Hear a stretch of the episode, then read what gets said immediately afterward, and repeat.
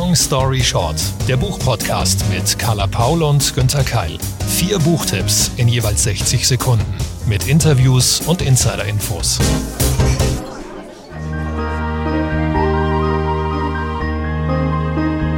Carla, lass uns doch mal über die Liebe reden. Super, super gerne. Und ich bin gerade auch richtig in Stimmung.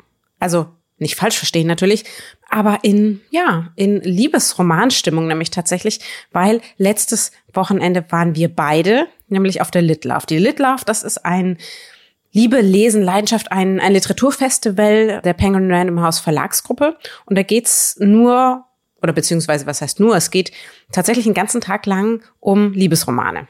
Und da kann man vor Ort sein, man kann aber auch Online-Tickets kaufen, man kann an Lesungen, an Workshops, an äh, Vorstellungen, an Seminaren. Also das den ganzen Tag geht's um, um Liebesroman, ums Schreiben, ums Lesen, um verschiedene Serien, um AutorInnen, wie man kreativ wird, man kann sich Autogramme holen und und und. Den ganzen Tag lang. Und was haben wir denn da gemacht, Günther? Ja, wir haben moderiert und wir haben es genossen. Ich fand es einfach wunderschön und total angenehm, endlich mal dich zu sehen. Carlas ja war, glaube ich, erst das zweite Mal, dass wir uns dieses Jahr gesehen haben beim Crime Day und jetzt eben bei der Lit Love. Alle anderen zu sehen, die Autorinnen, die ganzen Zuschauerinnen. Es war wirklich, es war ein Traum aus dieser teilweise ja wieder Corona ja, dieser Corona-Stimmung mitten ins Leben, ins Festival, ins Lesen, auf die Bühnen. Ich fand es einfach ganz, ganz toll. Oder ging dir wahrscheinlich ähnlich? Ja, ich habe vor allen Dingen gemerkt, was das mit mir macht, wenn ich mal den ganzen, also einen ganzen Tag nur über positive Bücher und Liebe spreche. Und das hatte ich total unterschätzt. Wir haben ja sonst immer ein sehr, sehr vielseitiges Programm bei uns hier im Podcast, aber auch was wir selber so lesen. Und, und das hat so eine gute Energie tatsächlich gegeben und so viel, ja, Liebe. Also ich bin ganz beseelt nach Hause gefahren, nochmal einen wirklich liebevollen Gruß an alle, die da waren, das heißt jetzt im Publikum oder mit uns auf der Bühne. Und wir haben euch die, ja, die besten sozusagen Ausschnitte aus unseren Interviews jetzt mal mitgebracht und äh, fangen an mit unserer Long Story Short Spezial Lit Love Show. Und da pitchen wir 60 Sekunden, das kennt ihr ja schon, Live-Bücher über eine ganze Stunde lang und da gibt's dann gegenseitig Punkte, also es ist noch ein bisschen mehr pushy als hier bei uns im Podcast und dazu laden wir uns Gäste ein. Mein Gast war Maike Werkmeister, meine gute Freundin aus Hamburg. Wir sind auch zusammen schon aufs Festival gefahren. Und sie hat sowohl ihr neues Buch mitgebracht, Der Wind singt unser Lied, als auch tatsächlich schon das nächste, das im April erscheinen wird, Das Glück riecht nach Sommer. Und wo sie die Ideen dazu hernimmt und wie sich das eigentlich jetzt anfühlt, inzwischen mehrfache Bestsellerautorin im Liebesromanbereich zu sein, das habe ich sie live gefragt. Ich freue mich sehr. Herzlich willkommen, meine Freundin Maike Werkmeister. Hallo Carla. Hallo.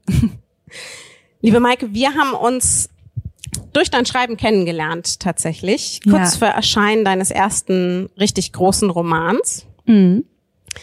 Du hattest bereits über viele Jahre geschrieben, ganz viele Artikel natürlich und auch ein paar kleinere Buchprojekte und ähm, jetzt war klar irgendwie, okay, das, das kommt bei Goldmann und das wird auch groß platziert, aber damals war noch nicht ähm, klar, wie groß es werden wird, ne? Weil ich glaube, die meisten können das nachfühlen, wenn hier jetzt auch Autoren im Publikum sind, dass das irgendwie selbst selbst wenn der Verlag sagt, okay, wir haben jetzt hier vier Seiten Vorschau und ähm, und wir haben mehrere Tische schon, die Buchhändler haben alle gesagt, sie lieben's, kann noch so viel schiefgehen und da war sie tatsächlich in dieser Phase, wo alles noch super aufregend war und jetzt ähm, mehrlich, jährliche Bestseller später, drei Stück schon, ähm, es ist so viel passiert in den wenigen Jahren und du bist so erfolgreich. Weißt du noch, wie du dich damals gefühlt hast, wenn du jetzt so zurückguckst? Ja, total gut. Und ehrlicherweise, auch wenn du das jetzt so sagst, ähm, so ganz anders ist es eigentlich auch immer noch nicht. Also jedes Mal, wenn ein neues Buch erscheint, ist es jedes Mal wieder total aufregend. Und es ist ja nicht so, dass man dann da reingeht und denkt, ja klar, das wird jetzt auch wieder ein Bestseller und es wird eh wieder allen gefallen, sondern man ist dann jedes Mal wieder so, Gott, hoffentlich mögen's alle und, und, und hoffentlich läuft's gut und so. Und es ist eigentlich, finde ich nicht, dass die Aufregung weniger wird. Du lieferst inzwischen jedes Jahr einen Bestseller ab und ähm, da werden natürlich irgendwie ganz viele wollen wissen, wie macht sie das denn? Also woran liegt es? Was ist die perfekte Mischung? Natürlich auf der einen Seite, ich glaube, Romane, die am Meer spielen, die lesen wir einfach alle gern, weil sie eben am Meer spielen. So. Ähm, aber Tausende deiner LeserInnen lieben das tatsächlich. Du hast eine Auflage nach der anderen. Sie landen jetzt immer wieder über Wochen auf der Bestsellerliste. Das ist das, dafür unterschreibt man hier ja eigentlich, ne? Aber trotzdem, es gibt, gibt einfach so viele Bücher, es ist nicht garantiert. Ähm, was glaubst du, woran liegt es? Ist, sind es die, die Cover? Ist es tatsächlich deine Art zu schreiben? Sind es die Charaktere, die du entwirfst? Hast du irgendwie ein Rezept, warum das Jahr für Jahr so gut funktioniert? Also zum einen, Carla, weißt du ja selber, dass ganz viel in der Buchbranche letztendlich auch ein bisschen mit Glück zu tun hat.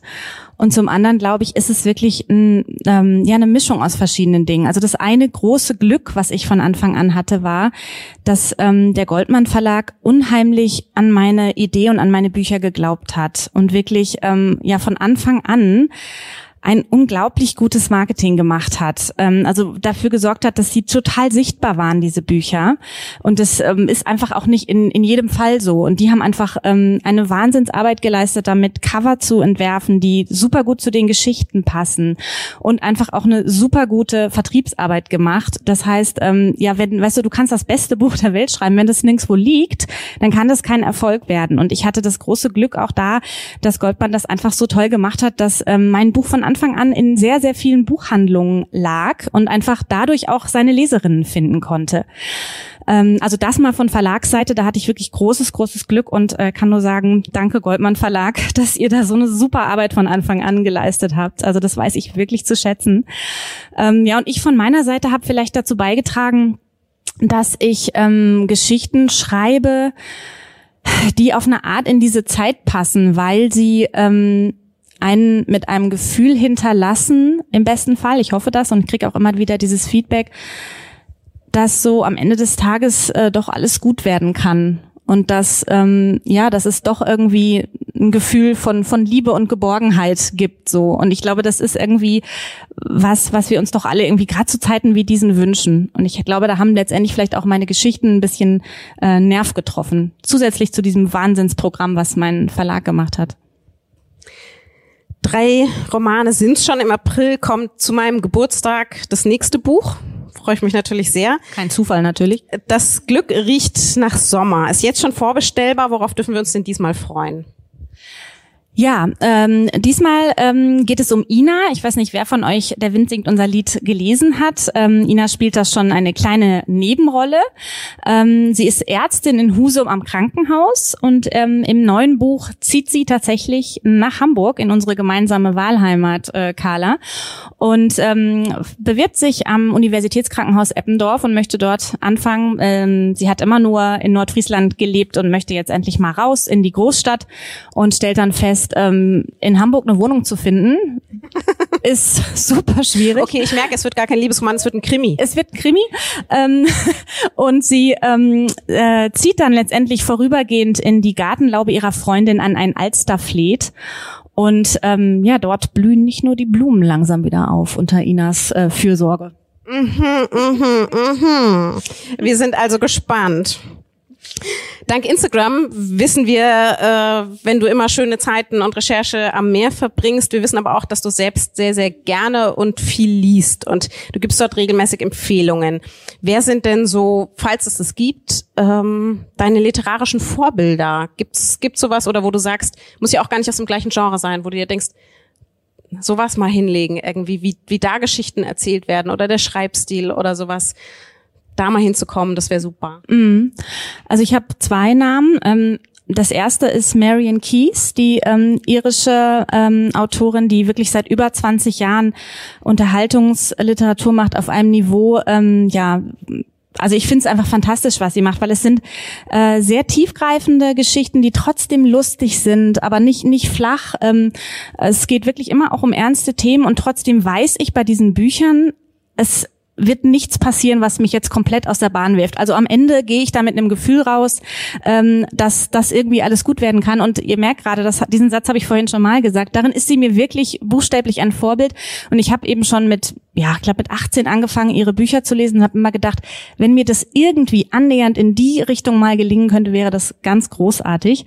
Ähm, also falls ihr die noch nicht kennen solltet, was ich mir kaum vorstellen kann, äh, unbedingt was von ihr lesen.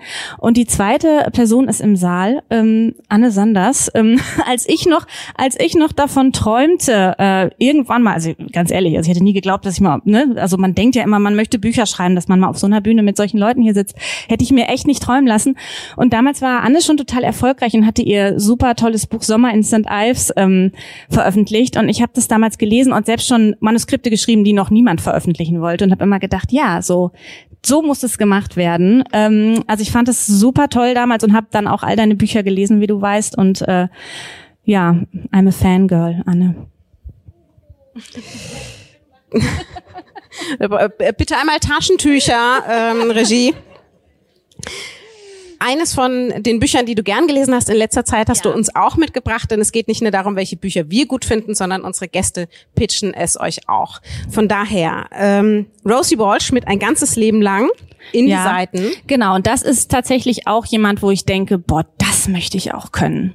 Großartige Autorin. Kennt, kennt einer von euch Rosie Walsh schon? Sie war ja 2018 hier auch auf der Litlove. 2018 war es, glaube ich, Maria, oder? Ähm, das habe ich leider noch verpasst, aber ich finde sie einfach ganz, ganz großartig und musste jetzt einfach ihr neues Buch vorstellen. Ist erschienen in diesem Juli ähm, im Goldmann Verlag. Äh, 575 super spannende Seiten lang und übersetzt von Stefanie Retterbusch. Okay, jetzt, wisst ihr was? Eins muss ich vorab noch kurz sagen. Ne? Äh, Anne sagte vorhin zu mir, hast du das etwa auswendig gelernt? Und jetzt merke ich, ihr habt das alle aufgeschrieben. Und ich bin jetzt echt ein bisschen nervös, weil ich habe das auswendig gelernt. ich, glaub, ich, hoffe, ich hoffe, ich krieg's jetzt so hin. Mehrfach Bonus. Okay, unterstützt mich. Also, los geht's. Emma und Leo sind das perfekte Paar. Sie leben in einem super hübschen Häuschen in einem äh, Vorort von London. Äh, er hat einen tollen Job bei der Tageszeitung. Äh, sie ist als Meeresbiologin sogar ein bisschen prominent, weil sie mal eine eigene Fernsehshow hatte. Außerdem sind sie aber so verliebt ineinander, dass man wirklich beim Lesen echt neidisch werden könnte. Bis Leo eines Tages anfängt, in Emmas Vergangenheit herumzuschnüffeln und herausfindet, dass seine Frau ihn die vergangenen zehn Jahre im Grunde mit allem angelogen hat. Rosie Walsh hat wirklich in meinen Augen schon mit ihrem Weltbestseller ohne ein einziges Wort ein neues Genre geschaffen, nämlich den Liebesroman mit Spannungselementen. Und auch mit ein ganzes Leben lang, finde ich, hat sie wieder sowas von geliefert. Es liest sich wirklich wie ein Thriller und sollte im Grunde mit einem Warnhinweis verkauft werden. Vorsicht, Emma und Leos Geschichte wird euch um den Schlaf bringen. Puh, vielen Dank. Und Maike pitcht natürlich gegen niemanden heute, sondern einfach nur sozusagen für das Lesen. Aber wir stellen die Frage trotzdem, wer würde ihr diesen Roman denn abkaufen und gerne lesen? Es lohnt sich wirklich, Leute. Völlig überzeugt. Ich freue mich sehr. Wer sie also noch nicht kennt, darf sie auch jetzt entdecken, sowohl auf der einen Seite Rosie Walsh als auch Maike Werkmeister. Vielen Dank, dass du heute mein Gast warst. Ich danke dir und ich danke euch. Viel Spaß noch.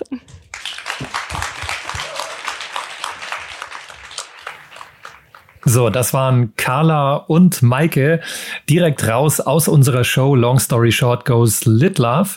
Und ein bisschen später, so 20 Minuten nach Carla und Maike, hatte ich auch die Chance, meine Stargästin auf die Bühne zu holen, die Autorin Anne Sanders. Sie hat nicht nur ihr neues Buch für immer und ein Wort erschienen bei Blanc Vallée mitgebracht, sondern auch jede Menge andere Eindrücke. Und wir hören auch mal in dieses kurze Gespräch mit ihr rein. Also die Autorin, die wir gerade in Cornwall bei einer Letterbox-Suche und bei einer ganz, ganz tollen Erfahrung ähm, schon kennengelernt haben, die hat viele Jahre erfolgreich als Journalistin gearbeitet und wie wir vorhin von Maike Werkmeister gehört haben, hat sie auch schon vor Jahren Bestseller geschrieben. Hier noch ein paar Titel ihrer wirklich tollen, tollen Bücher. Wild at Heart, Mein Herz ist eine Insel, Hotel der Herzen, Sommerhaus zum Glück. Sie liebt Katzen und sie kommt. Und Hunde. Und Hunde auch? Ja, okay, werden wir gleich drüber sprechen. Und sie kommt, wie ich aus München. Herzlich willkommen, Anne Sanders. Hallo, nimm bitte Platz. Und ähm, obwohl wir das gar nicht abgesprochen haben, irgendwie ist das alles durchdesignt. Ne? Wir sind beide aus München, wir haben uns so schwarz-grau fast schon abgesprochen. Und ähm, nee, du fällst nicht von der Bühne. Und Carla und Maike waren irgendwie so in, ähm, in lila Tönen und beide aus Hamburg. Ja, Egal. Sag mal, soll ich das Mikro nehmen oder? Du darfst das Mikro nehmen, damit man dich besser hört. Genau. Hallo. Wie ist das jetzt mit den Worten, in die man sich verlieben kann? Also diese Frage, die ich gestellt habe, kann man sich in Worte verlieben? Ich habe dir einfach mal in den Mund gelegt, ja. Siehst du es auch so? Ich sehe es auf jeden Fall so. Und im Falle von dem Roman ist es natürlich so, dass Annie auf dieses Notizbuch stößt und erstmal gar nichts anderes hat, außer die Worte. Sie weiß ja den Verfasser nicht, sie weiß am Anfang nicht mal, ist es ein Mann oder ist es eine Frau. Und ähm, sie liest diese, also zum Teil Gedichte und Gedanken und einfach auch nur dahin äh, geschriebene Sätze und die berühren etwas in ihr. Und insofern bin ich auf jeden Fall der Meinung, dass man sich in Worte verlieben kann. Diese Letterboxen in England, die hast du sicher auch persönlich schon entdeckt, oder? Ja, leider nein. Ich habe nie eine gefunden, aber es okay. ist nicht so, dass ich nicht danach gesucht hätte. Also die sind, ähm, ich glaube tatsächlich, man tut sich leichter, wenn man sich Koordinaten besorgt. Die hatte ich nicht. Ich bin einfach durch Dartmoor gewandert und habe gedacht, an irgend so einem Tor, die Dartmoor Tors, das sind diese Steinformationen, die da so angehäuft sind. Werde ich schon eine finden, habe ich allerdings äh, nicht getan. Die sind aber theoretisch dort und zwar hunderte davon. Also irgendwie muss man sie finden. Das sind so kleine Dosen. Ähm, wo meistens äh, so kleine Notizbücher drin sind und ein Stempel und ein Stempelkissen. Und wenn man das findet, dann darf man sich eben den Stempel, den man da gefunden hat, in sein eigenes Notizbüchlein drücken und seinen eigenen Stempel, den man mitgebracht hat, dort hinterlassen. Das ist so eine Art Volkssport im Dartmoor. Und in so einer Box habe ich eben neben diesem Stempelbuch noch das Notizbuch für Annie versteckt. Du bist ja sehr britisch affin, du magst England. Ähm, was fasziniert dich an dem Land und an den Leuten? Kannst du noch so ein paar Punkte aufzählen? Ähm, ja, also ich mag äh, England, äh, ich weiß auch nicht, ich habe mich irgendwie darin verguckt. Ich mag äh, der ähm, Ort St. Ives, wo ich mein erstes Anne Sanders Buch ähm, platziert habe. Das ist so ein wunderhübsches Dorf, so äh, an drei Seiten irgendwie von Meer zauberhafte Sandstrände. Das Wetter ist nicht halb so schlecht, wie man immer meint in England.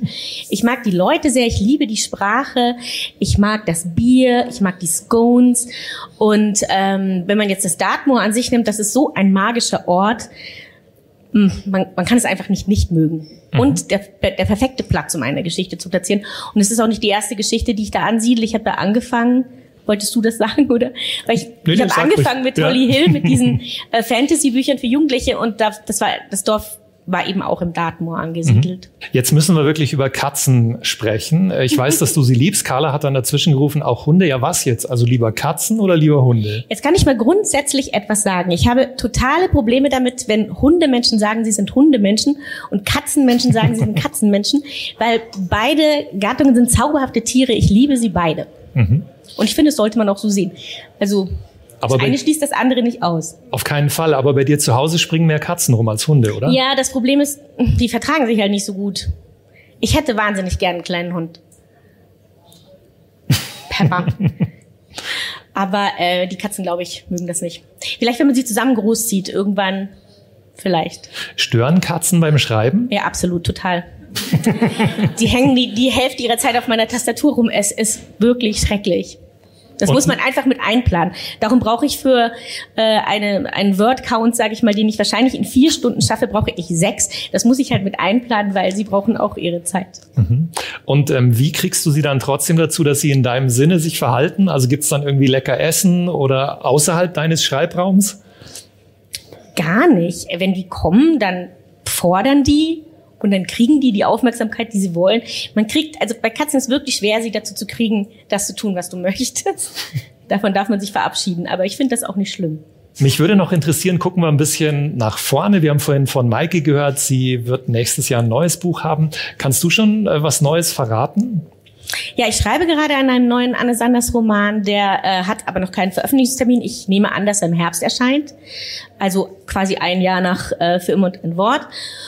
Und nachdem noch gar nichts bekannt ist, würde ich auch gar nichts weiter verraten, nur dass es auf jeden Fall wieder nach England geht und diesmal nach Brighton. Mhm, sehr schön. Jetzt habe ich nur, bevor du einen Titel, auch einen Lieblingstitel von dir vorstellst, eine Frage zum Schluss. Wie alt möchtest du werden? Hm. Also ich möchte auf jeden Fall äh, nur so alt werden, solange es mir noch gut geht. Mhm. Ich möchte nicht auf jeden Fall äh, uralt werden, nur um alt zu werden. Das möchte ich nicht. Und ähm, ein bisschen älter noch, ja, ein bisschen älter noch. Geht mir genauso so diese Vorstellung, oh, 110 geschafft, aber die letzten 20 Jahre waren schlimm. Nein, auf keinen Wozu? Fall. Auf keinen Fall. Ja. Okay, jetzt bin ich sehr gespannt auf deinen Buch-Pitch, auf deine 60 Sekunden. Ja. Im Gegensatz zu Maike, weil ich echt nicht wusste, dass ich es hätte auswendig lernen sollen, habe ich mir hier mal Notizen gemacht. Ich stelle vor, das sage ich vielleicht vorher, oder? Die Mitternachtsbibliothek von Matt Haig. Was, wenn du am Ende deines Wegs noch einmal ganz von vorn anfangen könntest? All die Leben leben, die du dir erträumt, aber nie verwirklicht hast. All die Chancen wahrnehmen, die du hast ziehen lassen. Was, wenn du die Einladung des netten Arztes zum Café damals angenommen hättest? Wenn du tatsächlich Polarforscherin geworden wärst, so wie du es immer wolltest? Oder Schwimmerin bis nach Olympia? Oder du als Rockröhre auf der Bühne? Als die Mitdreißigerin Nora Seed beschließt, sich das Leben zu nehmen, landet sie in der Mitternachtsbibliothek, einem Ort prall gefüllt mit Büchern. Jedes einzelne verspricht der jungen Frau einen Neubeginn, ein anderes Leben. Doch als Nora sich entschließt, ihre Möglichkeiten auszutesten, wird bald klar, dass jede Entscheidung eine andere beeinflusst. Die Welt ist nicht schwarz-weiß und glücklich sein ein Gesamtkonzept. Die Idee zu dem Roman ist so brillant, dass ich vor Ehrfurcht erblasse, die Umsetzung so typisch liebenswert und ganz mein Geschmack, very British. Die Mitternachtsbibliothek von Matt Haig ist eines meiner Roman-Highlights der vergangenen Monate. Vielen Dank. Gerne. Und damit haben wir britisch angefangen und britisch aufgehört. Herzlichen Dank, dass du hier warst. Anne Sanders. Dankeschön. Danke. Matt Haig der Buchtipp von Anne Sanders ist ein fantastischer britischer Autor. Er setzt sich auch international tatsächlich für sozusagen äh, Mental Health Issues ein, also dass wir tatsächlich eben stark und glücklich werden, unter anderem auch durch Literatur das war genau das Thema, das ich auch mit den beiden Autorinnen Paula Lambert und Adrienne Friedländer besprochen habe. Paula hat in diesem Jahr ihr Buch Geh schon mal in dich, das Glück kommt nach vorgestellt und Adrienne Friedländer ihr Buch Ist das verboten oder darf ich das? Und wir haben uns vor allen Dingen darüber unterhalten, tja, dass gerade wir Frauen ja oft so einen Perfektionskomplex haben. Also wir denken, wir müssen immer alles besonders gut machen und, ähm, und egal was wir leisten, angeblich ist es immer zu wenig. Und diese Regeln, diese vermeintlichen Regeln der Gesellschaft, die entstehen einmal in uns selbst, aber die werden natürlich auch von außen aufgedrückt. Aber wie können wir die aufbrechen? Das habe ich die beiden Autorinnen gefragt. Wir haben jetzt eine Dreiviertelstunde lang einen Talk darüber, was uns Frauen, und es freut mich sehr, weil das für mich auch ein Thema ist, mit dem ich mich tatsächlich gezwungenermaßen, aber auch schönermaßen täglich beschäftige, was uns stark und glücklich macht. Wir kennen das, glaube ich, tatsächlich alle selbst. Und deswegen ist es auch so wichtig, darüber offen zu sprechen. Wir sehen uns morgens im Spiegel und an den guten Tagen denkt man sich vielleicht, ganz schön geile Mucke da, ne? So mit der kann man arbeiten. Aber wir wissen selbst, es gibt auch Tage, da sieht es ganz, ganz anders aus. Und da trifft uns einfach jedes Wort, das uns gesagt wird. Da fühlen wir uns von Anfang an schlecht. Und selbst an den guten Tagen nehmen wir doch immer was mit und denken uns, ach, die Kollegin irgendwie, die sieht aber ein bisschen schlanker aus und die hat das besser gemacht und warum habe ich eigentlich immer hier und da? Die Zweifel begleiten uns immer. Ich habe mir zwei Frauen eingeladen, mit denen ich darüber sprechen darf. Das ist einmal digital. Ich begrüße ganz herzlich hinter einem tatsächlich wunderschön geordneten Bücherregal Paula Lambert. Die äh, Journalistin ist uns bekannt aus ganz, ganz vielen Medien. Sie schreibt fantastische Artikel. Sie hat Fernsehsendungen. Wir kennen sie aus Im Bett mit Paula und Paula kommt. Sie hat eine eigene Kampagne gegen Optimierungswahn gestartet. Äh, sie hat sehr viele Bücher geschrieben. Sie hat einen eigenen Podcast. Paula kommt, der Podcast des Scheiterns. Sie hat geschrieben, finde dich gut, sonst findet dich keiner. Auch das passt schon zu unserem Thema. Und geh schon mal in dich, das Glück kommt danach, das aktuelle Buch. Herzlich willkommen, Paula Lambert. Äh, herzlichen Dank. Ich möchte an dieser Stelle sagen, dass mir wahnsinnig leid tut, dass ich nicht live dabei bin, aber wir hatten einen kleinen Corona-Zwischenfall in der Schule. Und äh, ja, jetzt sitze ich hier halt. Aber immerhin. Eben immerhin, wir freuen uns, dass du äh, auch so dabei sein kannst, was du allerdings jetzt nicht kannst. Und ich hatte extra meinen Hund für dich mitgebracht heute hier, der auf der Bühne ist. Wir müssen das verschieben. Er freut sich dann ein anderes Mal auf dich. Dafür in den Genuss kommen wir live vor Ort. Adrienne Friedländer. Auch sie ist Journalistin. Sie schreibt seit sehr, sehr vielen Jahren Porträts, Kurzgeschichten, ganz viele Reisereportagen auch und eben auch Bücher. Bekannt geworden ist sie durch Willkommen bei den Friedländers. Das schon ein Hit der Spiegel Bestsellerliste. Dann, ich habe jetzt genau das richtige Alter. Ich muss nur noch rauskriegen, wofür. Und aktuell ist das verboten oder darf ich das? Eine fröhliche, spannende, aber auch hintergründige Analyse und eine Aufforderung zum Regelbrechen. Auch hier ganz herzlich willkommen live bei der Lit Love. freue mich sehr dabei zu sein. Guten Tag. Nun haben wir gerade auf Instagram, glaube ich, kennen wir das alle, so diesen ganz großen ähm, Optimierungswahn. Also wir müssen alle Apps verwenden, damit man unsere Falten nicht sieht und damit man irgendwie, damit hier noch ein bisschen und da noch ein bisschen so diese Form gemacht wird und der Popo ein bisschen größer und der Bauch ein bisschen schlanker und bitte alle den ganzen Tag tolle Sachen machen, am besten irgendwie auf Bali abhängen, damit man wirklich da auch was zum Zeigen hat und, ähm, und möglichst schöne, schöne Kinder. Also alles muss schnell sein und schön sein und am besten besten sein. Aber dieser Selbstoptimierungswahn schadet uns am Ende nur selbst. Wie könnten wir denn einen Gegentrend starten? Da haben wir ja die Ex Expertin Paula Lambert da. Liebe Paula, wie können wir das denn nennen, was wir stattdessen machen, damit Frauen stark und glücklich werden? Nennen wir das Soul Positivity oder was würdest du sagen? Ja, das klingt sehr schön. Oder wir nennen es einfach Realität. ähm, der Grund, warum ich zum Beispiel den Podcast des Scheiterns äh, ins Leben gerufen habe, ist der, dass mir aufgefallen ist, dass die wenigsten Menschen ehrlich darüber sprechen, was so wirklich bei ihnen los ist. Also in dem Podcast geht es nur um gescheiterte Beziehungen. Und wenn man sich so umguckt, dann denkt man ja, ach, bei denen ist alles toll und bei denen ist alles toll. Nur bei mir, ich bin die Einzige oder der Einzige, wo es nicht so klappt. Ähm, und das Hauptfeedback, was ich äh, ja auch zu den Sendungen und so kriege, aber was den Leuten am wichtigsten ist, ist, dass sie merken, sie sind nicht alleine, sondern der Normalzustand ist dieses, äh, ja, diese vielen Teller, die man so in die Luft geworfen hat und diese verzweifelte, dieser verzweifelte Versuch, die alle irgendwie am Drehen zu halten auf dünnen mhm. kleinen Stänkchen. Ähm, und vor allem die Erkenntnis, dass es niemandem gelingt so richtig, sondern wir alle unser Bestes geben. Und für mich ist dieser Austausch mit anderen das wichtigste Werkzeug zu verstehen, es ist wirklich alles in Ordnung. Wir lernen ja. Wir lernen durch jede Krise, durch jeden Fehler und danach wird es ein bisschen einfacher. Ich habe auch gedacht, irgendwann hört es auf, aber tut's halt nicht. so, das ist das Leben. Das heißt, du würdest auch nicht sagen, okay, wenn wir jetzt ähm, das verfolgen, was du sagst, wenn wir die Bücher lesen, wenn wir vielleicht auch eine Therapie machen, dann irgendwann sind wir stark und glücklich. Das läuft nicht, sondern es ist einfach Teil eines Prozesses.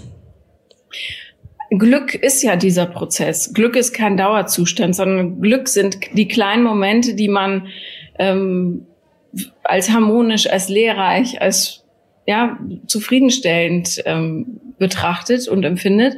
Aber das Leben besteht nicht nur aus Glück und das ist kein Zustand, den jemals jemand erreicht, sondern es ist ein Lernen und äh, gerade auch mit Therapie bist du nicht irgendwann heile und gehst raus und denkst, juhu, jetzt ist alles golden, sondern du merkst, dass du durch die alten Sachen nicht mehr so getriggert wirst und besser damit umgehen kannst. Und das ist der Erfolg.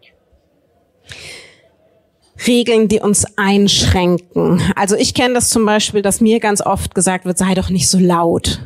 Oder wenn man eben, finde ich, sich begründet über was aufregt und sagt, hey, wir müssen das ansprechen, ähm, auch politisch, kulturell, dann heißt es gleich, ach, man ist zickig oder man ist hysterisch. Und es gibt einfach so Bewertungen von außen, was darf Frau eigentlich und was darf sie nicht.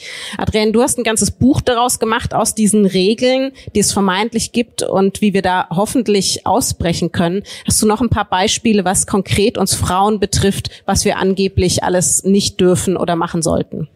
Ja, ich würde aber ganz kurz noch was dazu sagen, weil ich habe mir nur gedacht, eigentlich brauche ich jetzt gar nichts mit dem hinzuzufügen, weil ich, ähm, also ich, ich antworte gleich, weil es ähm, natürlich genau so ist, diese Ehrlichkeit und das, darum handelt eigentlich das ganze Buch.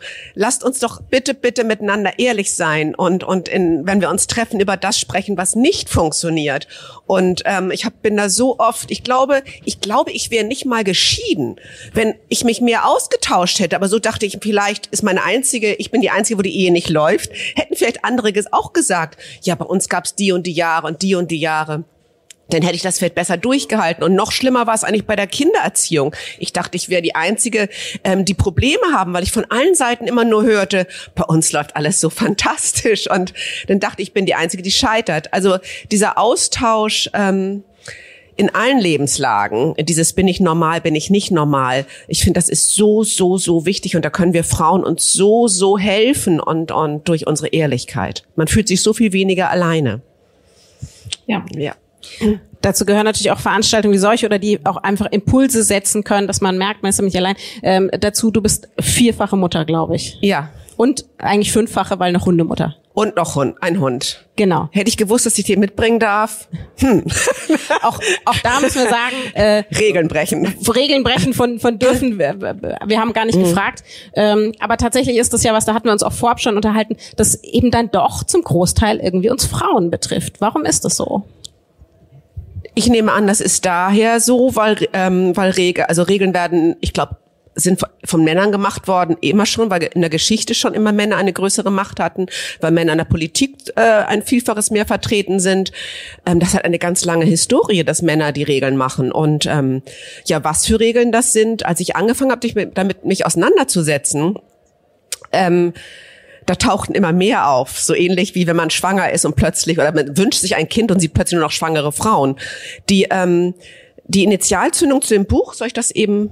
Sehr gerne. Äh, die Initialidee ähm, zu dem Buch war eigentlich eine, eine traurige Begegnung ähm, zum Thema Tod. Ich war eingeladen bei dem Geburtstag meines Vaters und wir saßen da alle im, im Garten und ich saß neben einer, einer jüngeren Freundin meines Vaters, also in meinem Alter etwa, die ich gut kannte und ich freute mich, sie wiederzusehen. Und wie Mütter so sind, sprechen wir natürlich über unsere Kinder.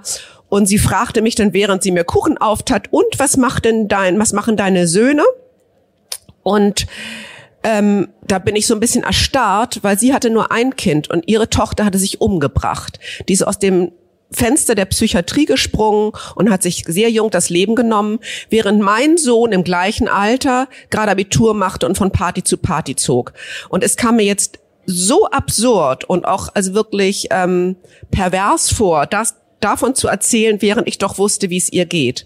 Und dann war beim Hinterkopf dieses darüber spricht man nicht und das habe ich gebrochen und ich habe sie gefragt, wie kannst du mit der Trauer leben, wie kannst du mit dem Verlust leben? Ähm, als Mutter das Kind. Und ähm, dann hat sie natürlich kurz, hat sie Tränen in den Augen gehabt, aber dann, dann hat sie eineinhalb Stunden ohne Punkt und Komma gesprochen, so als wäre endlich der Stöpsel zur Seele ge gezogen. Endlich durfte sie sprechen und keiner auf dieser Veranstaltung hatte sie angesprochen. Und das, das war ja, das war wirklich die Idee, dann zu schauen, wo gibt's noch mehr solche Regeln? Warum sprechen wir nicht mehr über Dinge, die uns belasten? Wie kann ich über die Blumen und den Frühling und meine Söhne sprechen, wenn ich doch weiß, wie es dem anderen geht? Das ist jetzt ein sehr trauriger Anlass. Es gibt auch fröhlichere Themen, aber ja. Eines dieser Themen zum Beispiel, und da packst du eben ganz, ganz viel auch in dein Buch, ist neben dem Tod tatsächlich ja auch der Sex. Auch der darf da sein. Und das ist ja ein Thema, über das Paula auch äh, schon ganz offen und ganz viel gesprochen hat. Und ähm, wo ich aber merke, obwohl ich mich eigentlich für aufgeschlossen halte oder auch mein Freundeskreis, wenn es dann ans Eingemachte geht und man mal denkt, ach, ich habe da irgendwie ein Problem, ist es irgendwie in der Realität doch nicht so wie bei Sex in the City, dass man da irgendwie im Freundeskreis alle mal offen sagen kann, wie das mit den Orgasmen und so so ist. Äh, wie ist da zum Beispiel eben die Erfahrung wahrscheinlich, Paula kann inzwischen über alles reden, oder?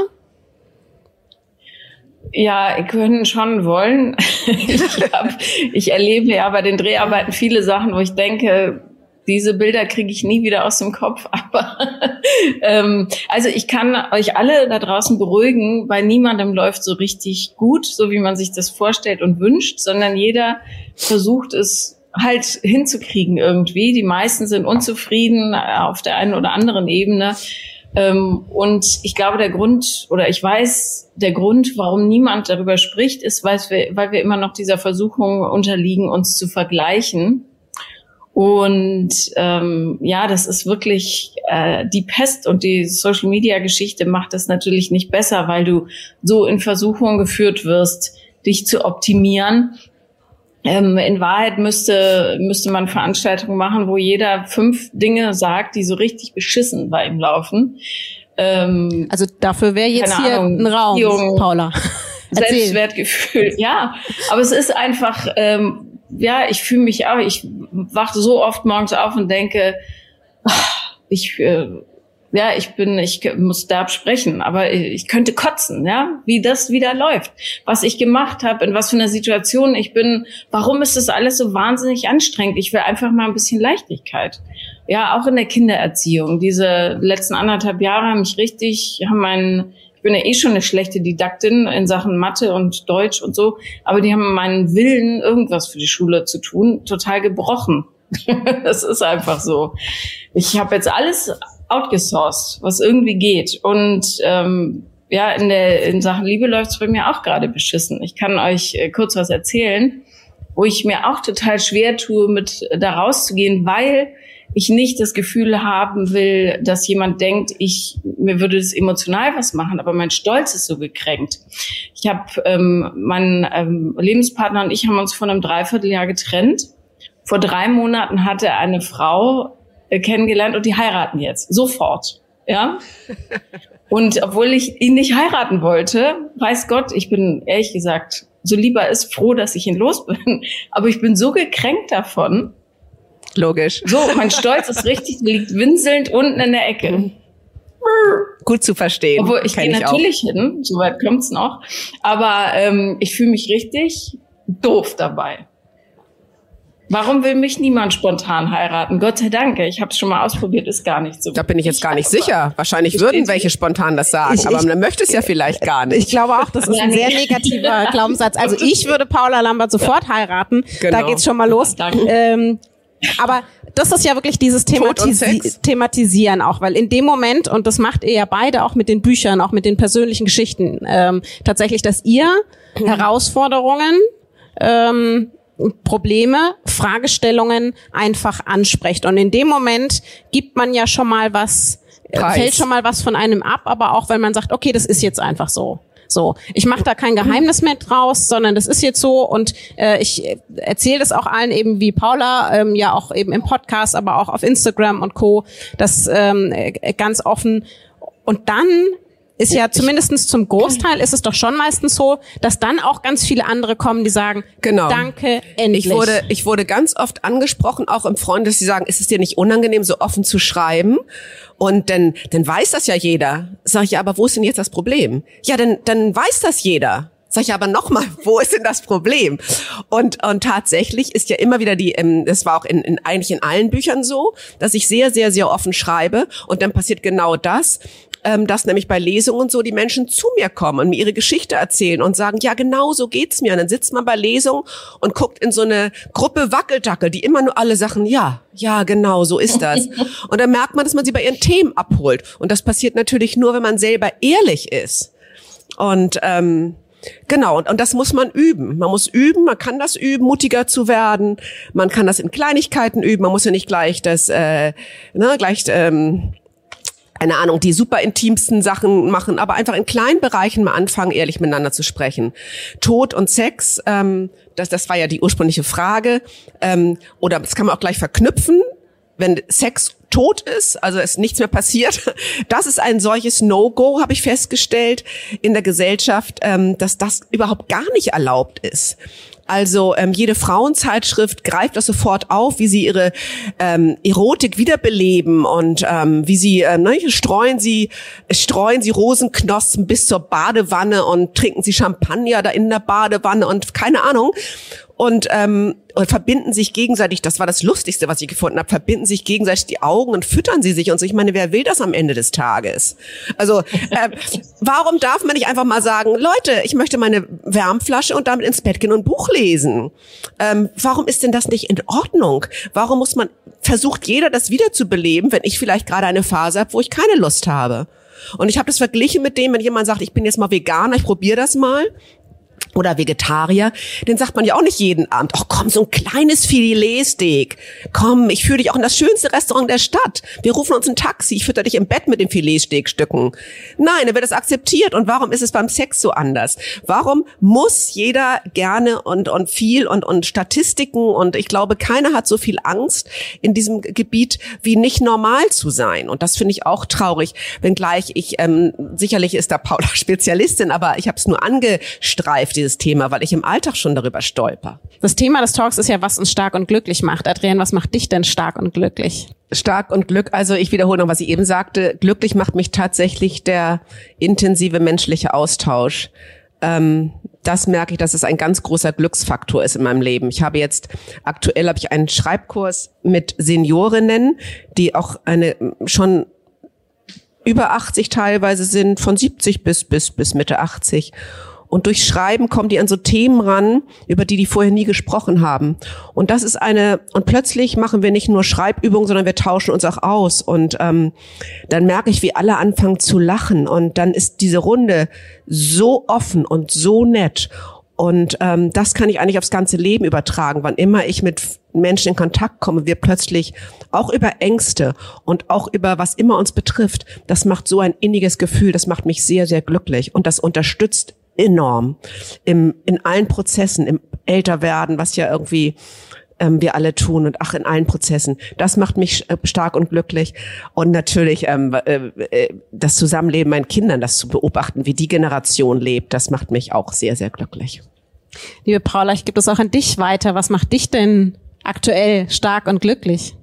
Also glücklich macht mich die Erkenntnis, dass wir alle es in der Hand haben, wie unser Leben gestaltet wird. Und mich macht gemeinsames Wachstum glücklich und die Erkenntnis, dass Gefühle eben nur Gefühle sind und keine Fakten. Und das habe ich ganz, ganz viele Jahrzehnte nicht verstanden. Aber bloß weil ich mich schlecht fühle oder negativ oder aufgeregt, heißt es nicht, dass es wirklich so ist.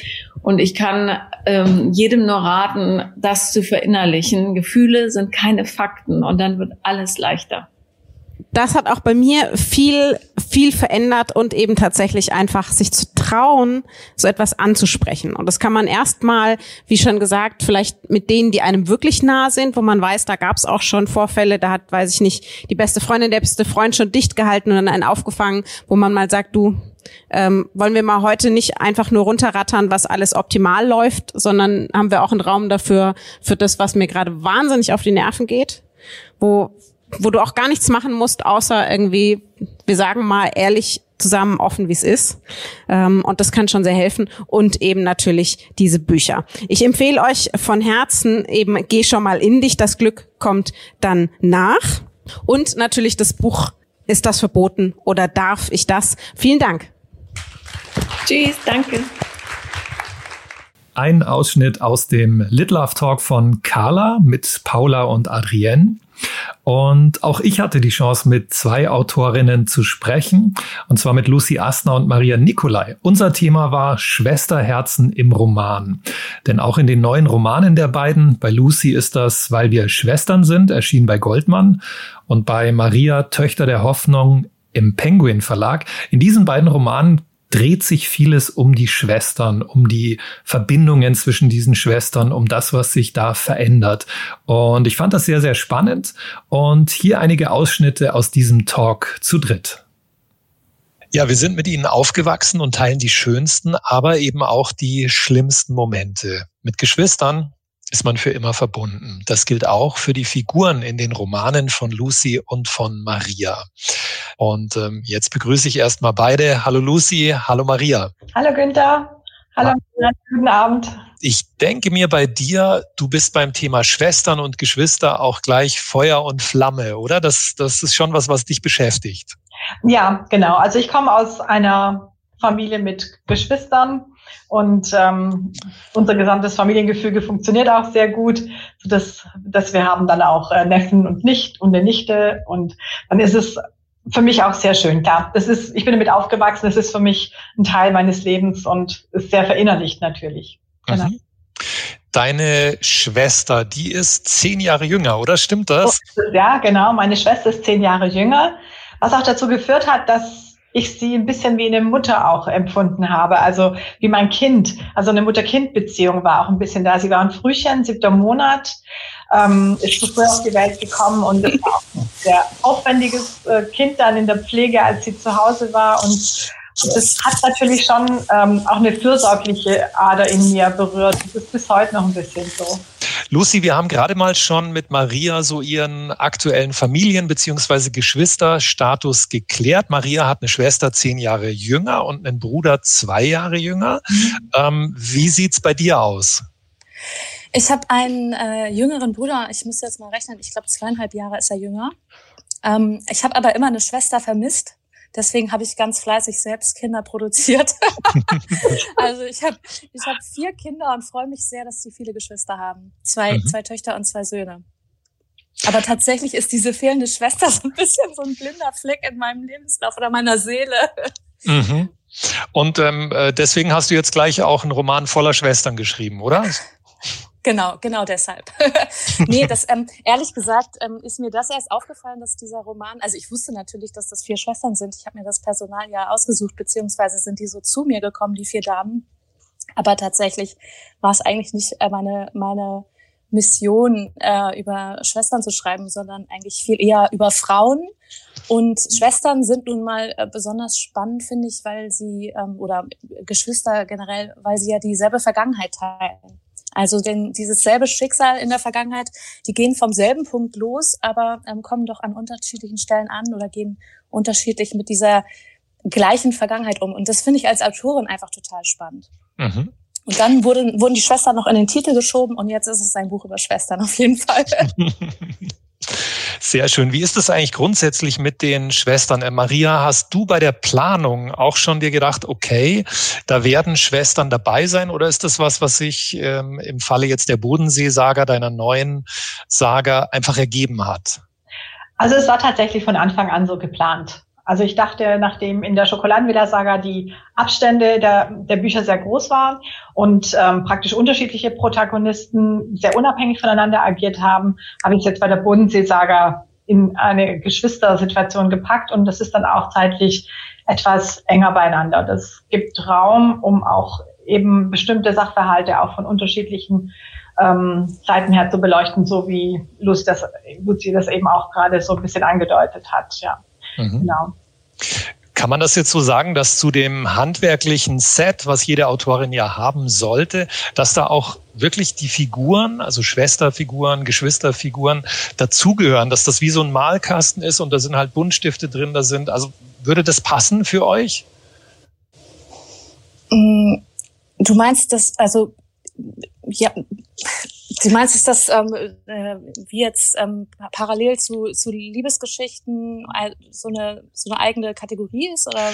Genau, das ist also bei all dem, aus dem du schöpfen kannst als Autorin, dass es da eben so diesen, ja, quasi diese Auswahlmöglichkeiten gibt und du guckst, okay, ähm, was habe ich da? Mütter, Väter, Großeltern, Geschwister. Ähm, kann man das so sagen oder ist das viel zu technisch gesehen? Das ist, ich glaube, deswegen war ich so verwirrt, weil ich muss gestehen, dass ich mir meine Figuren gar nicht aus aussuche, sondern ähm, die kommen zu mir und ähm, je, je, je lebendiger und lebhafter und, und emanzipierter die schon kommen, äh, desto mehr erzählen die mir auch. Also ich habe ehrlich gesagt nicht so viel Wahl. Ich fühle mich auch manchmal wie so eine Betrügerin, wenn ich mich Autorin schimpfe, weil ich immer denke, ich habe das doch gar nicht, diese Geschichte, die gehört doch gar nicht mir. Also da kommen doch diese Figuren an meine Tür und klopfen und je nachdem, wie hartnäckig sie bleiben und ich sie nicht wieder abwenden kann, kommen sie rein. Insofern ähm, ja, so technisch gehe ich an Bücher tatsächlich nicht ran. An Drehbücher schon, aber an, an, an meine Romane eigentlich nicht. Mhm. Das sind so Herzensentscheidungen. Ja, äh, kurz noch dabei zu bleiben, weil du hast sehr erfolgreich auch Drehbücher geschrieben, die ganz, ganz große ähm, Kino-Bestseller geworden sind. Gibt es da einen anderen Umgang mit Schwestern, um so bei unserem Hauptthema zu bleiben, als jetzt im Buch? Kannst du da weniger oder mehr machen? Ähm, ich ich glaube, man kann weniger machen, weil du, ähm, du, also ein Drehbuch hat einfach durchschnittlich 100 Seiten. Ne? Also ähm, du hast viel weniger Raum für Figuren und viel weniger Raum bedeutet immer, dass du ähm, viel weniger auf so Einzelbeziehungen eingehen kannst. Da ist schon die einfachste, die plakativste Beziehung eine romantische Beziehung. Also insofern findet das im Film, finde ich, noch viel weniger statt als, als in, in, der, in der Romanwelt, in der Buchwelt, in der Literatur. Mhm weil es viel schneller, ich, das ändert sich jetzt wahrscheinlich mit den Streamingdiensten, mit den Serien. Also das glaube ich schon, wenn man dann so eine Serie wie This Is Us auch anguckt über viele, viele Staffeln und dieses ist ja ganz vielschichtig und da sind ja vor allem familiäre Beziehungen im Vordergrund. Da hat man dann so ein bisschen mehr von der Farbpalette noch, aber im, im Film eigentlich nicht, auf dem Kino, im Kinomarkt eher weniger. Mhm. Und ähm, apropos Film, Maria, hast du einen Film im Kopf? Siehst du deine Schwestern? Siehst du all die Familienkonstellationen vor dir schon beim, also nicht nur beim Schreiben, sondern auch beim Planen schon? Also beim Planen ist es tatsächlich etwas gröber, so die das Fein, das Detaillierte. Ich weiß nicht, wie es Luzi geht, aber, aber mir geht so, dass es tatsächlich ähm, im Schreibprozess und auch in dem Rechercheprozess, das dann irgendwann auch alles ineinander greift, so passiert. Und ähm, ich komme aus einer sehr lebendigen ähm, Familie und deswegen, ähm, weil du vorher das ansprachst mit, diesen, mit dieser Buntstiftpalette, äh, Günther, ja, also es ist tatsächlich so, dass man auf bestimmte Dinge automatisch zurückgreift, wenn man eine ähm, familiäre Historie hat. Und ich meine, so eine Familie ist ja auch ein Mikrokosmos, wenn man es so möchte. Diese Familie bildet ja vieles ab, was es ja im Großen dann auch wieder gibt, in, in, in, in einem Freundeskreis, vielleicht auch in der ganzen Gesellschaft. Ähm, das finde ich eigentlich ganz interessant, auch damit zu spielen. Das sind ja auch viele emotionale Dinge, die da äh, eine Rolle spielen. Und mhm. ähm, so ist tatsächlich die Beziehung zu Schwestern, zu meinem Bruder, ähm, zu der Kinder untereinander oder quasi jetzt der Kinder von meiner Geschwister und mir untereinander. Das sind alles so Dynamiken und ähm, aus denen kann man doch dann tatsächlich immer wieder schöpfen. Das stimmt. Und bevor wir in eure beiden Romanplots, die aktuell nochmal richtig einsteigen in Bezug auf Schwestern, würde mich noch interessieren, wie sind eigentlich so grundsätzlich die Reaktionen, das Feedback bei euch in der Familie von Geschwistern? Also kommt da manchmal, also lesen die es überhaupt? Interessiert die das? Und ähm, was für eine Form von Feedback kommt? Also mein Bruder liest es tatsächlich nicht, muss ich gestehen. Aber sonst äh, äh, natürlich alle anderen und äh, sehr, sehr viele Freundinnen. Und ähm, ähm, der, der Witz ist, dass ich, ähm, ich habe jahrelang wirklich so Schwesternbeziehungen immer total idealisiert. Ne? Also diese, das, was uns ja auch Werbung und Filme und Bücher suggerieren, dass das immer, also das Leben wäre schöner mit einer Schwester an deiner Seite. Wir tanzen, Händchen halten unter dem Regenbogen. Und ähm, je älter ich wurde, desto ähm, häufiger wurde diese Illusion entmystifiziert von, ähm, von meinen Freundinnen, die Schwestern haben, die mich dann ganz empört ansahen und sagten, nee, also mit meiner Schwester kann ich eigentlich gar nicht so viel anfangen, aber mein Bruder. Und ähm, ja, das war, das, äh, das hat mich, das, das fand ich total spannend, einfach so, äh, das dann zu hinterfragen, woran ich einfach jahrelang geglaubt habe, dass das alles schöner wäre mit einer Schwester, äh, dass das gar nicht unbedingt so sein muss. Äh, das fand ich total ja, das war, das hat mich total angetrieben. Also für mich muss ich sagen, dass tatsächlich die Beziehung zu meiner Schwester sehr, sehr schön ist und durch, ähm, aber auch zu meinem Bruder und dass wir eigentlich okay. wirklich durch dick und dünn gehen. Und äh, tatsächlich liest mein Bruder alle meine Bücher. Meine Schwester versucht, sie hat aber sehr viel zu tun. Ähm, und mein Bruder verschenkt auch die Bücher dann tatsächlich mit größter Überzeugung weiter. Wer meine Bücher nicht liest, sind meine Kinder meine Tochter, ah. weil sie eh nicht liest. Okay. Ähm, äh, aber sie hat alle drei, also sie hat die drei Bände der Schokoladenvilla immerhin in ihr Fenster gestellt. und äh, mein Sohn, der liest wahnsinnig viel. Also da ist ein Buch unter 1000 Seiten, ist kein richtiges Buch für ihn. Ähm, aber er liest eher Fantasy. Also und ich glaube auch, dass tatsächlich für Kinder es nicht so einfach ist, ähm, zu lesen, was ihre Mütter geschrieben haben, weil es immer auch ein bisschen mh, ein komisches Gefühl macht, beispielsweise bei Liebesszenen. Und das kann ich auch gut verstehen. Und deswegen. Ähm, sie, sie gehen wie alt sind denn deine Kinder? Darf ich fragen, wie alt hm? deine Kinder sind? Darf mein Sohn ist 22. Okay, ja. Und meine Tochter wird 18 im Januar. Und deine? Ja, äh, also meine älteste ist 13 und die liest tatsächlich alle meine Bücher gnadenlos mit als erste und äh, bestellt auch immer neu. Und die äh, danach kommt eine Elfjährige und dann haben wir noch mal dreijährige Zwillingsjungs nachgelegt. Die lesen das noch nicht, aber die, für die schreibe ich Bilderbücher. Also Zwillingsjungs ja, ist das Stichwort, genau, Schokoladenvilla 1, da habe ich ja so ein Zwillingspärchen, die sind da acht und die habe ich angelehnt an meinen Papa, weil der hat tatsächlich auch einen, einen eigenen Zwillingsbruder. Also ja, es ist total magisch. Es ist, das ist ja, ja. schön. Aber ich habe auch Zwillingsschwestern. Ne? Zwillinge sind nie allein. Das stimmt, das stimmt. Ja, ja, ja, ja, ja. Ja, nee, es ist total, es ist total toll, das zu beobachten. Aber es bringt mich auch um den Verstand. es wird noch besser. es ist nur eine Phasehase, ne? Genau, nur eine Phasehase, genau. Aber sehr schön, wie man gleich bei euch beiden merkt, wie eben teilweise die Realität, wie eure, euer Familienleben einfließt oder nicht und wie sich dann auch wieder spiegelt ähm, durch Feedback oder eben auch nicht. Ähm, also alles ist ein großer Kreis. Ähm, bevor wir so richtig in die Handlung gehen, würde mich noch interessieren, gibt es eigentlich das bei der Planung, dass ihr so denkt, okay, ich habe jetzt eine Liebesgeschichte, da wird sich irgendwas anbahnen, da wird sich was entwickeln, aber ich brauche wirklich die Schwestern, die Geschwister als Gegenpol Nordpol, dass es noch so, so andere Konstellationen gibt? Oder ist das auch schon wieder zu planerisch gedacht? Ja, also für mich wäre das zu planerisch. Ich brauche diese Gegenposition auf jeden Fall. Nun bin ich ja eh nicht die, die Königin der Liebesgeschichte, muss ich gestehen. Ähm, aber äh, ich, ich, ich brauche immer, immer ähm, Nebenpersonal, das da Dynamiken reinbringen, Konflikte auch und sowas. Also ich finde ja, unser, unser Job als Autor und Autorin ist ja hauptsächlich unseren, unseren Figuren, die wir liebgewonnen haben, die vor unserer Tür stehen, haufenweise äh, Probleme vor die Füße zu schleudern und zu gucken, wie sie sie wieder aus dem Weg kehren. Und ähm, da, da sind, äh, sind äh, Geschwister total wertvoll. Ich habe mich auch dabei ertappt, dass in meinem ersten Roman tatsächlich auch die Schwester noch eine wichtige Rolle spielt. Aber das ist, war mir gar nicht so bewusst. Tatsächlich jetzt in, im Hinblick auf diese Schwestern-Thematik habe ich mich da so ein bisschen überprüft. Ähm, ah ja, total wertvoll. Mhm. Aber nicht geplant. Also bei mir auch eher ungeplant. Ähm, es fällt mir tatsächlich schwer, bei Geschwistern das sehr negativ darzustellen, weil ich selber halt wirklich ganz anders erlebe und auch bei meinen Kindern, die sich untereinander sehr mögen. Also mhm. da sind die Geschwister auch unheimlich positiv verbunden. Ich habe es auch erlebt, dass natürlich zwischen Geschwistern das auch ganz anders ausschauen kann. Das ist nicht naturgegeben, dass man sich da gut versteht. Aber es fällt mir tatsächlich schwer, den Bösegewicht bisher unter den Geschwistern zu haben.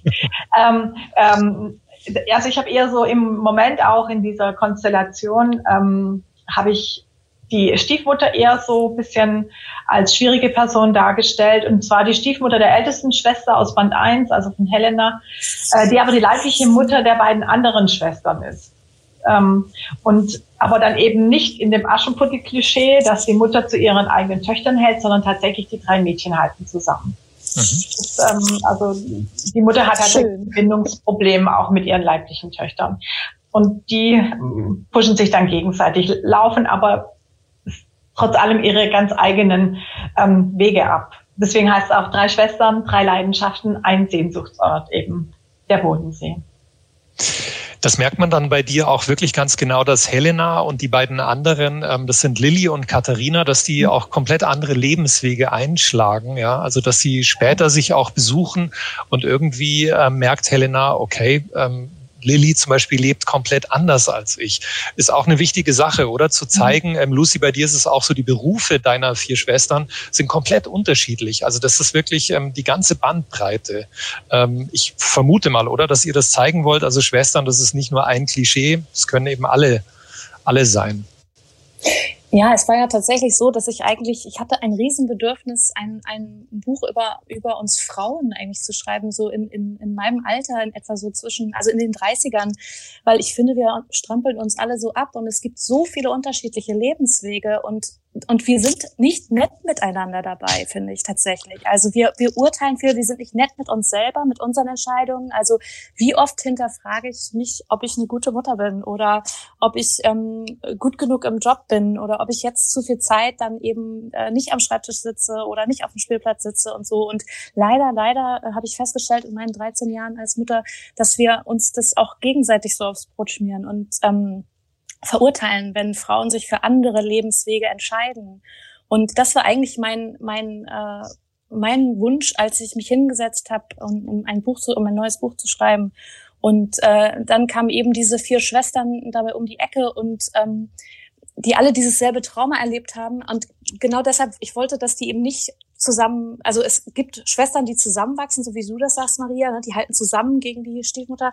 Und ähm, ich, ich wollte gern äh, Schwestern zeigen, die sich dabei ähm, verlieren untereinander und ihre Wege gehen und zwar tatsächlich in ganz unterschiedliche Richtungen und ganz unterschiedlich mit diesem, mit diesem äh, Verlust umgehen und versuchen, ihren Platz in der, im Leben und in der Gesellschaft zu finden.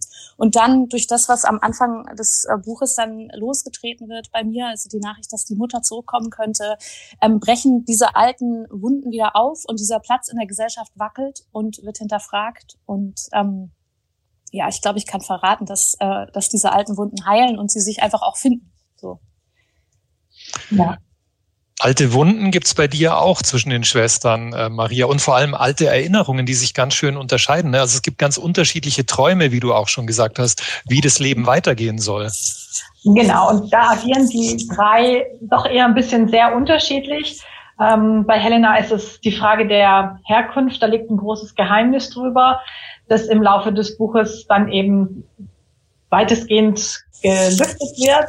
Ein kleiner Teil bleibt im Dunkeln, für, äh, wird über weitergeführt über die anderen Bände eben auch.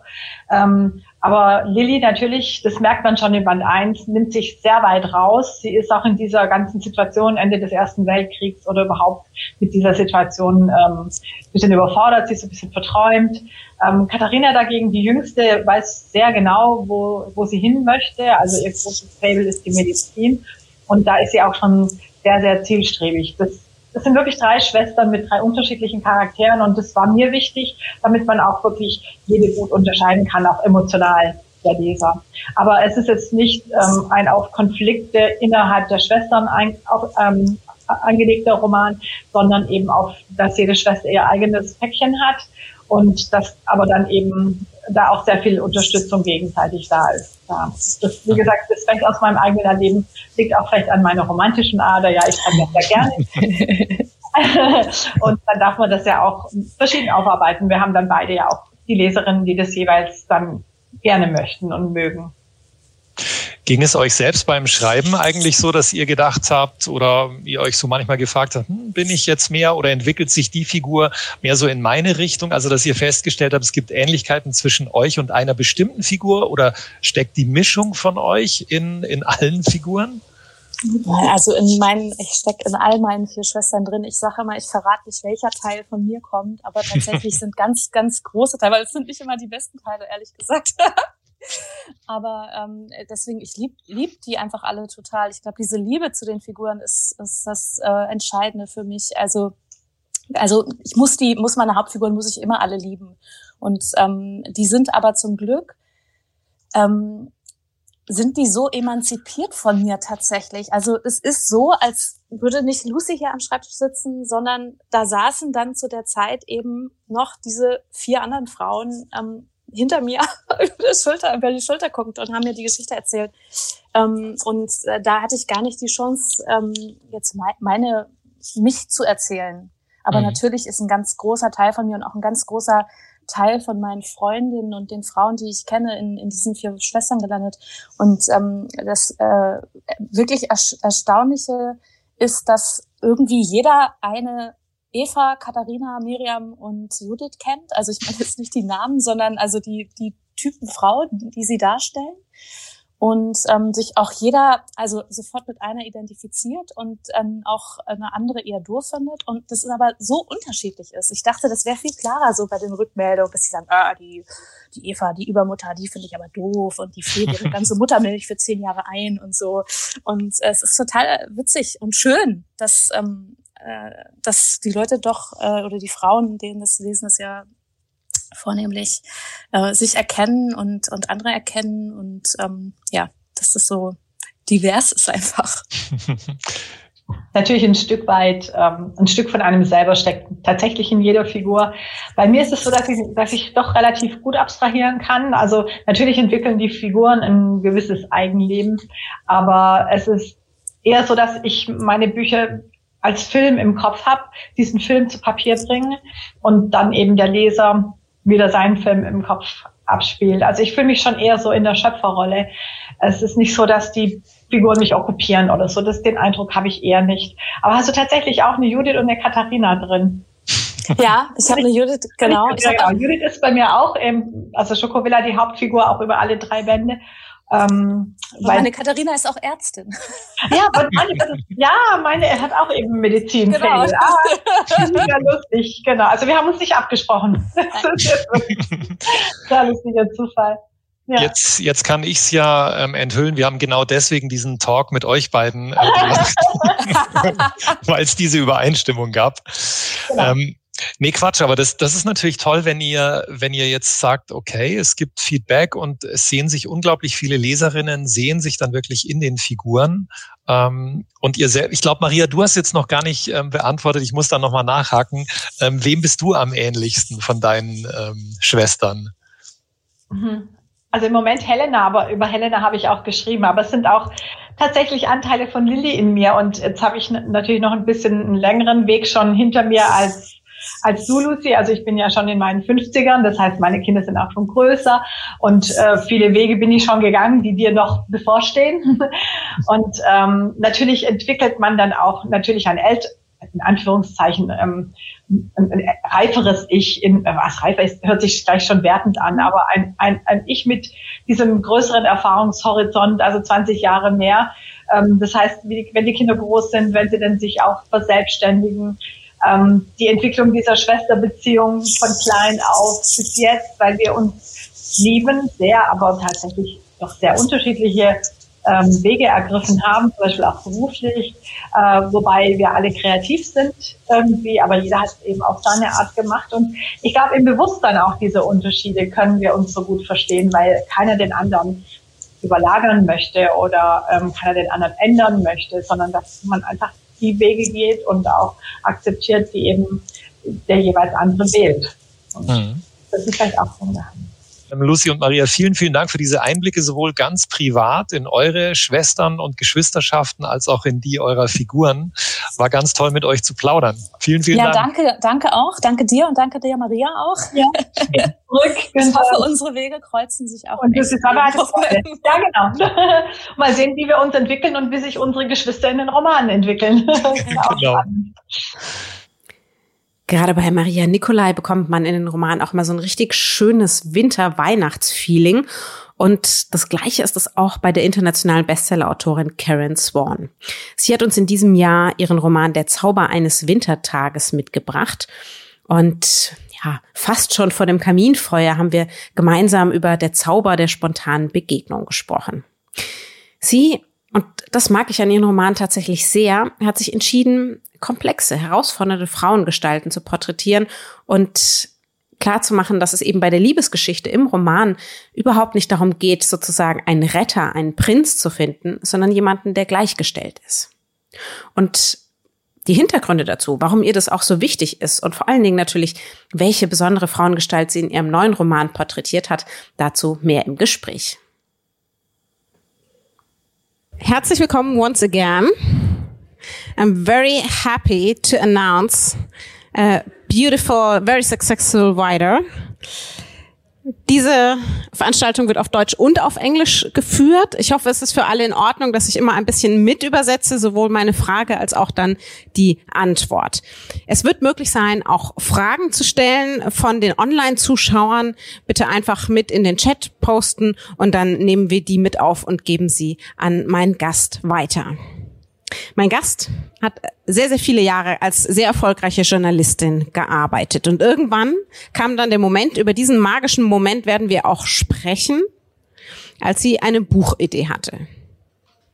Und aus der wurde dann erst nichts und aus der anderen, das ist auch dann wurde nichts. Aber dann die Idee, die hat dann tatsächlich gezündet. Und heute können wir tatsächlich schon über 20 Romane von ihr lesen. Die meisten sind auch auf Deutsch übersetzt und ich freue mich sehr auf den aktuellen Roman Der Zauber eines Wintertages auf Englisch Together by Christmas. Very warm welcome, Karen Swan.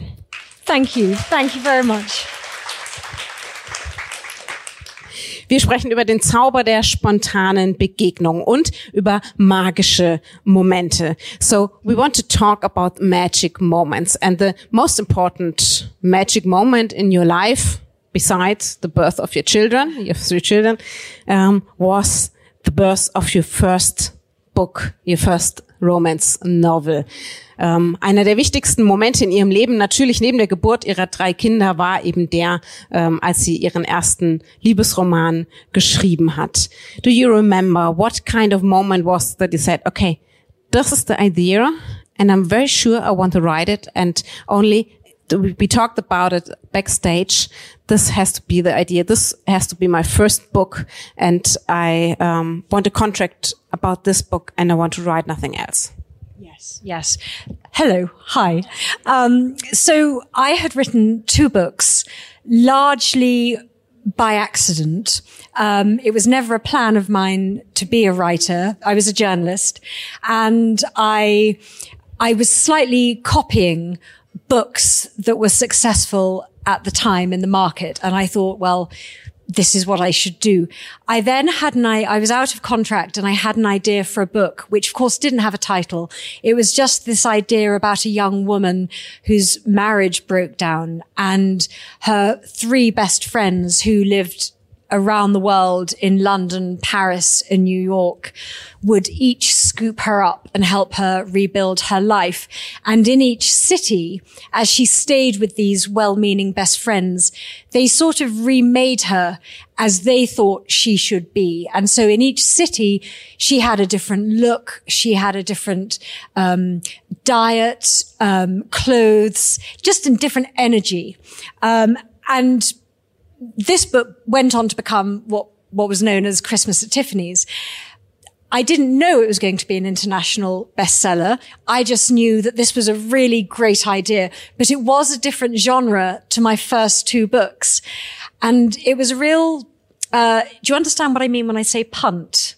Um, it was, it was a risk because my publishers had signed me to write to a certain market. And this book was going to be something new. And I thought they would drop me.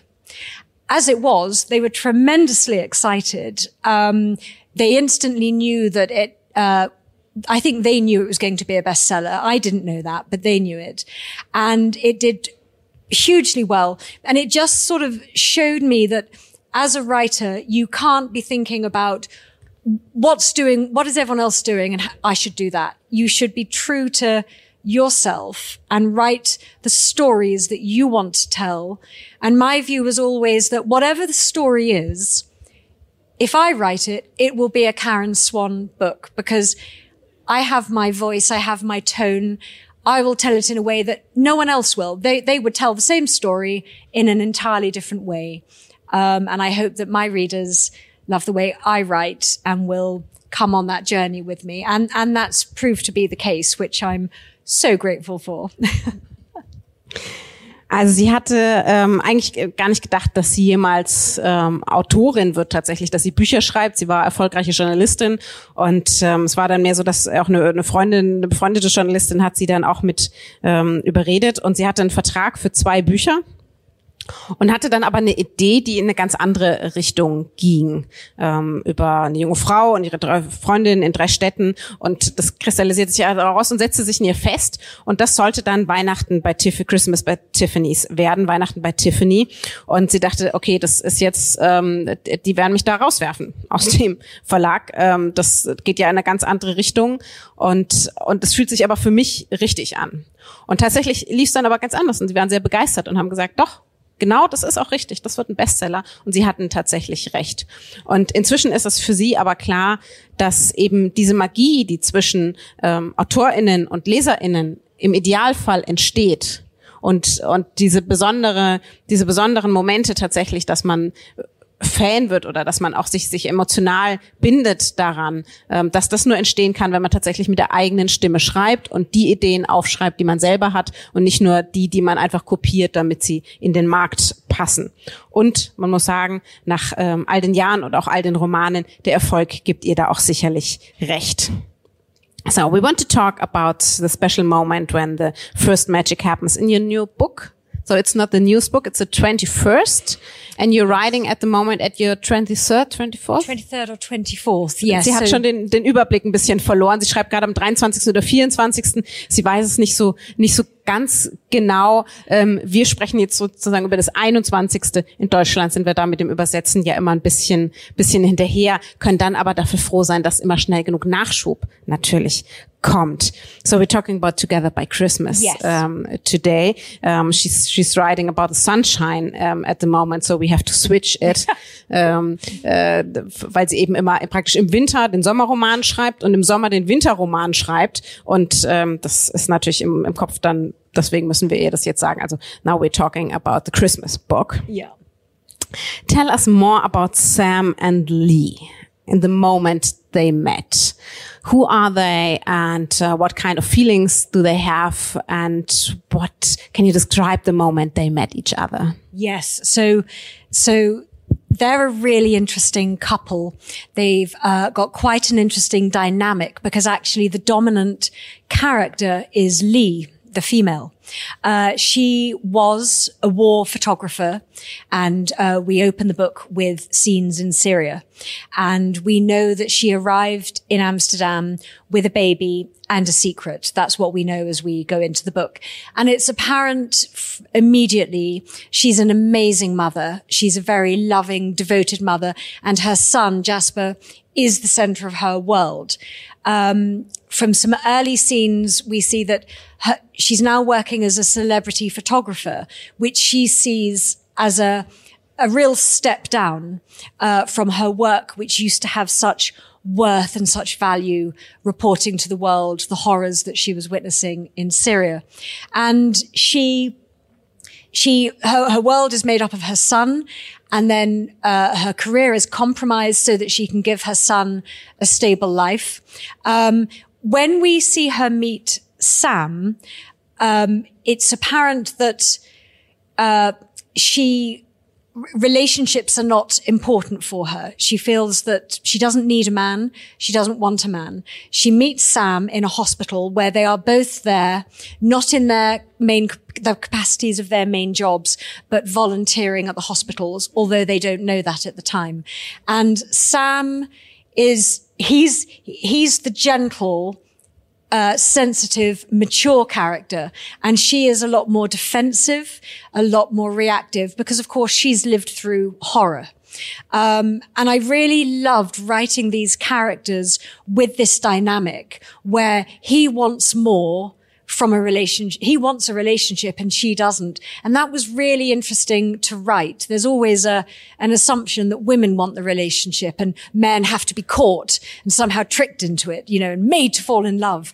And, and actually it was wonderful where we've got this woman running running down the street as fast as she can away from love and, and commitment. All she wants is to be with her son and keep him safe. And, and actually Sam is the one wanting more.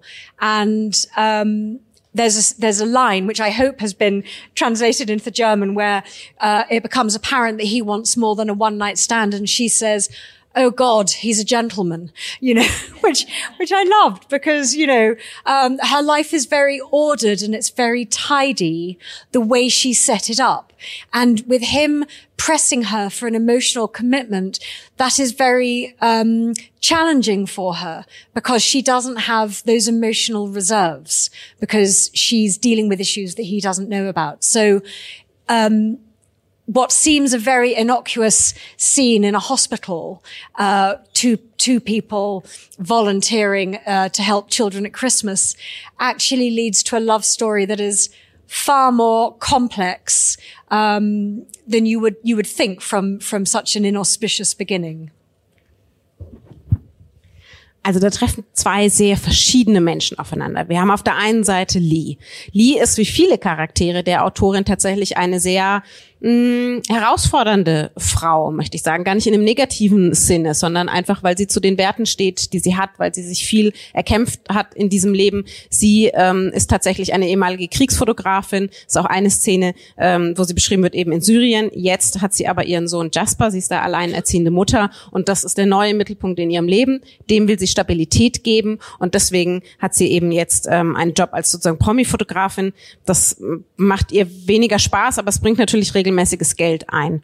Sie ist sehr verschlossen. Ähm, sie möchte sich überhaupt nicht verlieben. Sie ist überhaupt nicht auf der Suche. Und dann trifft sie, als sie ehrenamtlich im Krankenhaus arbeitet, Sam. Ähm, Sam ist Kinderbuchautor und ähm, er ist das genaue Gegenteil eigentlich von ihr und auch in einer anderen Lebensphase. Er sucht die Liebe. Ähm, er ist offen. Er sucht auch eine Bindung, jetzt nicht einfach nur ein One-Night-Stand. Und da genau das Gegenteil. Aber genau das hat sie eigentlich auch gereizt, weil sonst in ganz vielen klassischen Liebesromanen ist es ja umgekehrt. Ähm, und dann heißt es immer, ach, die Frau verliebt sich total in den Mann und, ähm, und der ist natürlich super busy und äh, hat auch noch ganz viele andere Frauen und sie muss dann irgendwie äh, ihn dazu bekommen, dass er sich doch in sie verliebt und mit ihr eine Beziehung eingeht und, und überhaupt. Und deswegen ist es eben mal spannend, dass es auch mal anders erzählt wird, weil so ist es ja in der Realität tatsächlich auch.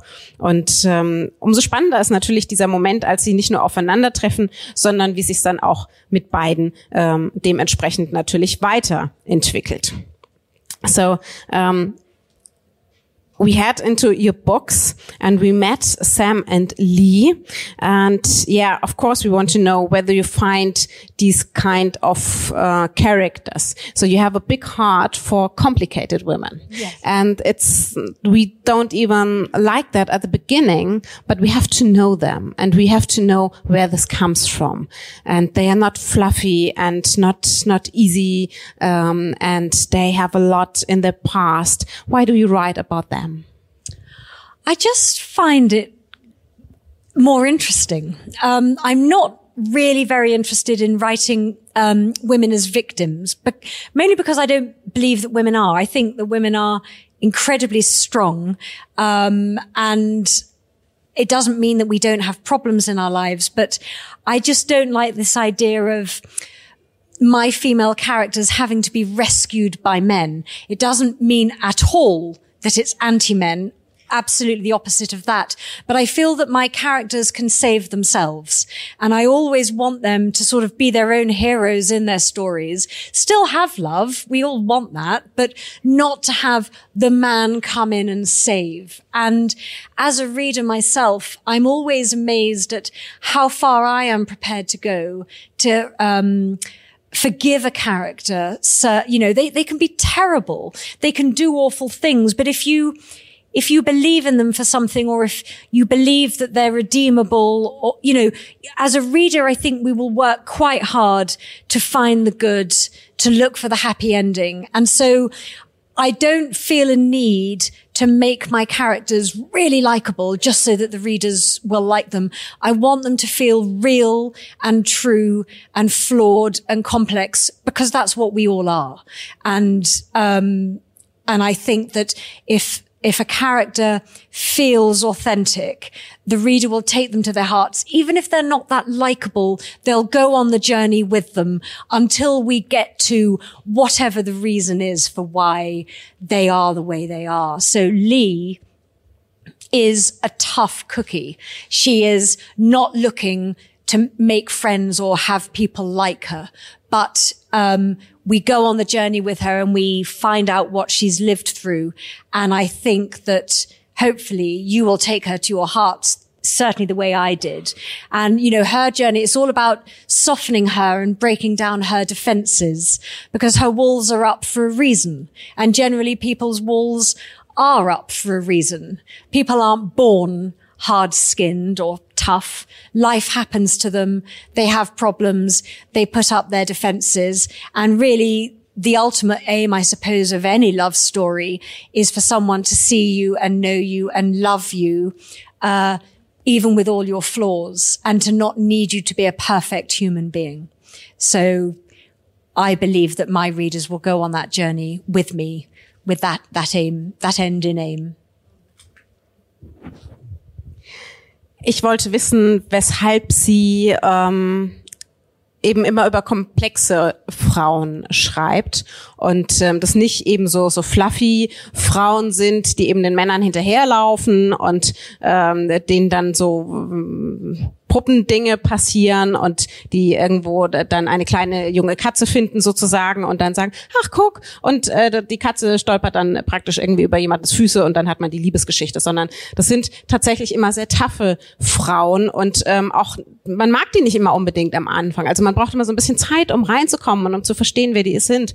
Aber tatsächlich geht's ihr darum ja auch, ähm, weil äh, ihre Frauen sollen nicht gerettet werden müssen von den Männern. Das ist nicht die Aufgabe, ähm, wenn sie da die Liebe finden. Und es ist eben wichtig, dass die was mitbringen, weil so ist das in der Realität. Das erfindet sie ja nicht einfach, sondern wir Menschen haben alle unser, unser Paket und wir sollen ja nicht deswegen geliebt werden, weil wir einfach sind, sondern eben aufgrund all dessen, was wir mitbringen. Und darum geht's dann eben auch im Liebesroman.